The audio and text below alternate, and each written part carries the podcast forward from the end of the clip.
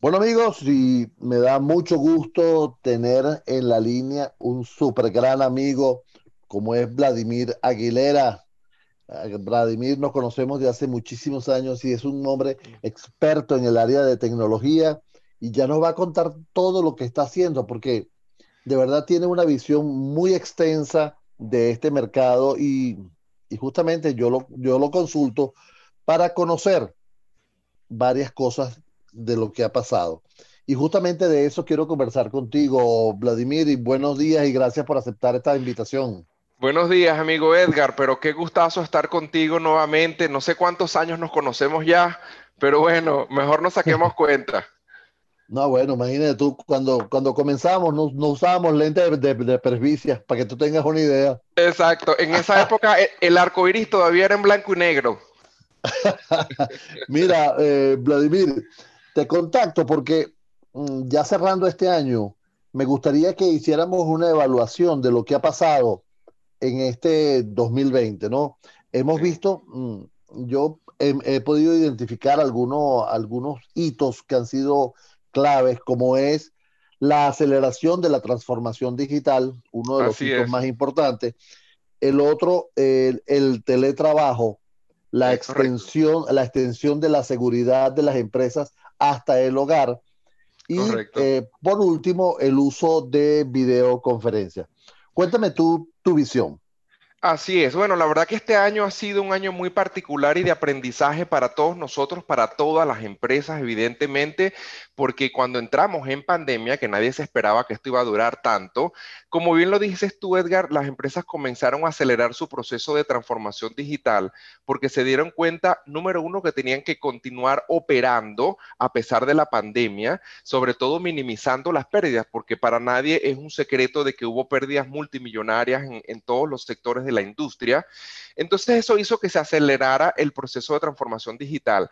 En ese proceso evolutivo fuimos todos aprendiendo. Al principio las compañías comenzaron a poner, eh, a instalar estas herramientas de videoconferencias como el caso de Zoom, de Link, del caso de Google Meeting, pero fíjate que allí en tema de teletrabajo aprendimos que no hace falta solamente la herramienta de videoconferencia.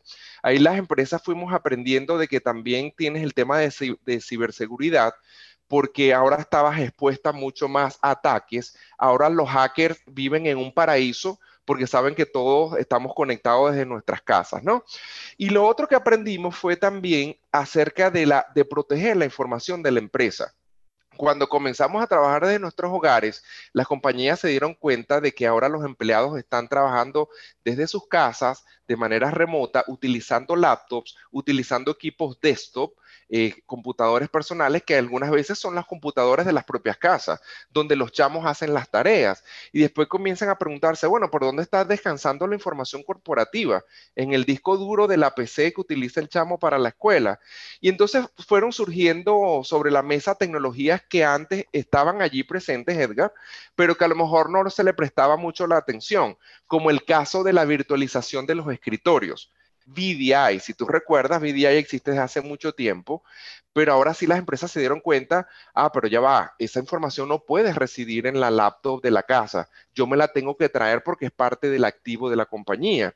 Entonces vamos ahora a virtualizar todos esos escritorios en un servidor en el centro de datos. Esas son cosas que fuimos aprendiendo o que las empresas fueron aprendiendo en el camino y que hoy en día de alguna manera yo creo que ya estamos más maduros y que nos graduamos en pandemia.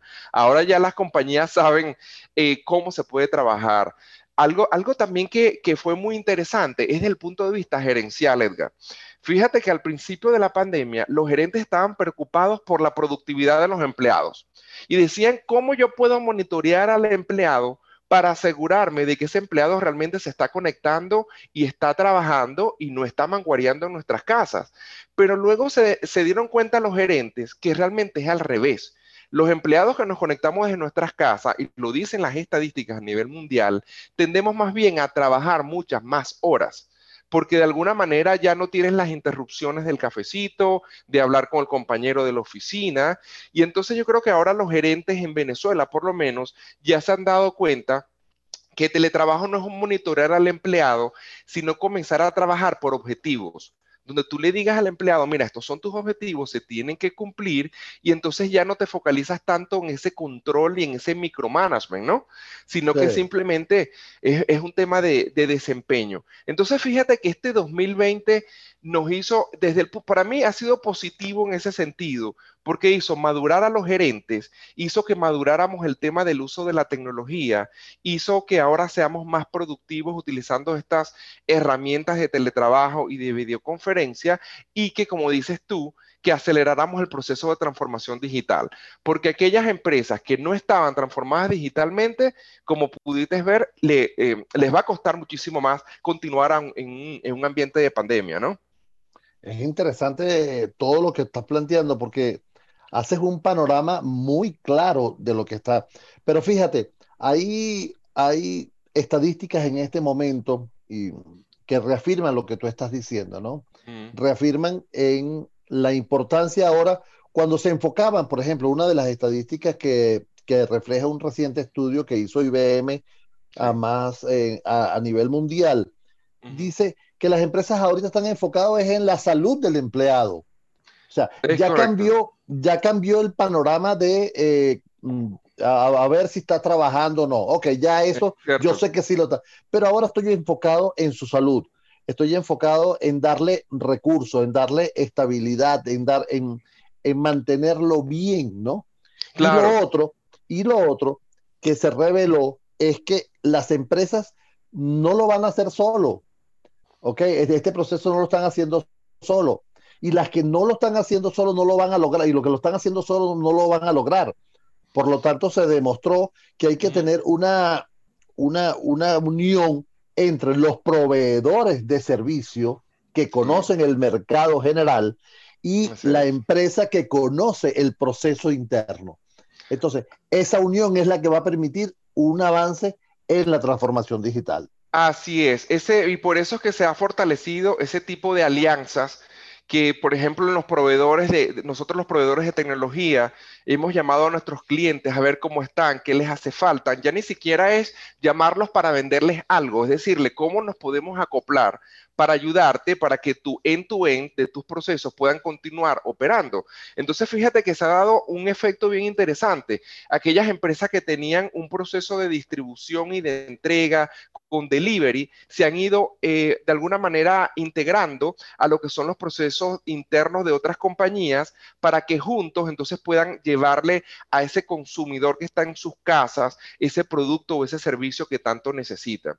Yo en mi caso, que estoy en el mundo de la tecnología, a través de mi empresa ITBA Consulting, lo que he hecho es precisamente estar más cerca que nunca de mis clientes para entender cuáles son, cuáles son sus problemas, cómo ellos a su vez pueden continuar dándole servicio a sus usuarios finales de manera tal de que nosotros hagamos una colaboración. Entonces, esa es otra cosa que es positiva, que se ha creado como una especie de comunidad de integración donde todos estamos trabajando en lo mismo para que todo le llegue a, ese consumidor final. Yo pienso que el resultado de esto ya para de cara al 2021, Edgar, es que las empresas evidentemente ya aprendieron a optimizar incluso el tema de sus activos yo pienso que no es que las personas para siempre van a continuar en sus, en sus casas, porque sí hay trabajo que se tiene que hacer mejor en la oficina, pero sí vamos a llegar a un esquema que es un esquema híbrido, un esquema combinado. Y fíjate que cuando vemos en otros países, muchas compañías están cerrando oficinas porque se dieron cuenta que pueden operar con los empleados desde sus casas, pero tampoco es un cierre total no significa que todo se va a volver 100% virtual, sobre todo si vemos compañías del área de manufactura, donde tú tienes personal que tiene que estar en planta, tiene que estar en sitio. Hay procesos, por ejemplo, aquí en Venezuela, eh, que también, eh, procesos administrativos, contables, que de alguna manera tienen que estar relacionados con los procesos, esos también se van a continuar estando en las oficinas. Pero, por ejemplo, todo lo que es la fuerza de mercadeo, la fuerza de ventas, que normalmente tienen que estar más cercanos a los clientes finales, esos definitivamente van a continuar en, las casas. Entonces, fue interesante porque es un proceso que venía a nivel mundial y yo creo que ahora lo hemos adoptado más rápidamente y no, nos modernizamos, sin querer nos modernizamos y nos transformamos de una manera obligada por una pandemia, pero yo creo que al final va a ser para mejor, ¿no? Eh, amigos, estamos conversando con Vladimir Aguilera, quien es director de ITBA Consulting. Pero fíjate que él habla de una comunidad y de entender a la comunidad y, y de hacerse eco de lo que está pasando. Tanto es así que ha salido adelante Vladimir, y, y él no quería que yo, lo que yo lo comentara, pero lo voy a comentar ah. y quiero que tú me lo digas, es, ha salido con un blog en YouTube, ha salido con una plataforma nueva que se llama Multifacético. Háblame de multifacético, Vladimir, bueno, amigo Edgar, ahora que lo mencionas, eh, sí, aprovecho la oportunidad eh, para comentarles que vengo en un proceso de reinvención, así como todos nos agarró esta pandemia, comenzamos a revisar las cosas que nosotros hacemos y que, nos apasiona hacer. Y además del tema tecnológico surgió lo que es el tema del multifacetismo, que lo vengo investigando desde hace tiempo. ¿De qué trata el multifacetismo? De integrar todas nuestras pasiones, todas las cosas que nos gusta hacer, de de manera tal de, no solamente dedicarnos a una carrera, sino de hacer todas las cosas que nos gustan, ¿no? Entonces, en ese proceso de revisión, yo conseguí que además de la tecnología, donde ya tengo una, una, carrera de más de 20 años, yo también hago temas en el, en el área del arte porque soy productor teatral. En este momento soy el productor ejecutivo de Tania Sarabia. Y adicionalmente a eso, en el campo humanístico, yo me he dedicado a curar temas de cultura general es decir, de, leer sobre biografías, sobre historias del mundo, misterios de la humanidad, y eso de alguna manera eh, me tomó por sorpresa con la pandemia, pero me sirvió que yo consolidara todo eso en un canal de YouTube que se llama Vladimir Aguilera Multifacético, que ya está disponible para todas las personas. Ya tengo 12 episodios de distintas historias, comenzando desde la biografía de Leonardo da Vinci, pasando incluso por la biografía de Margaret Thatcher y también cosas que tienen que ver con tecnología, porque también tengo allí algunos episodios donde estoy hablando de las realidades del teletrabajo, venciendo los mitos de la transformación digital. Incluso acabo de crear una historia que tiene que ver con lo que es el rol del gerente de tecnología. De manera tal de que aquellas personas que están interesados en el área de tecnología o de arte o de cultura general pueden ir sin problema a mi canal de YouTube y allí ver estas maravillosas historias que yo he venido curando. Y también tengo mi página web vladimiraguilera.com donde van a poder conseguir mi catálogo de multifacético, donde yo ahora pongo a la disposición de cualquier persona el método multifacético para que cualquier persona pueda descubrir sus pasiones y pueda también ampliar su espectro, amigo Edgar, de manera tal de que conforme todo lo que es su catálogo de servicios y no se dedique solamente a una cosa. ¿Qué es lo bueno que ofrece esto? Que bueno, ahora ustedes van a poder ampliar sus carreras profesionales e incluso tener mayores alternativas de poder monetizar, sobre todo en tiempos de pandemia, de que ya nos dimos cuenta de que no basta tener una sola carrera, sino que tenemos que diversificarnos, porque bueno, porque está mal dejar todos los huevos en la misma canasta.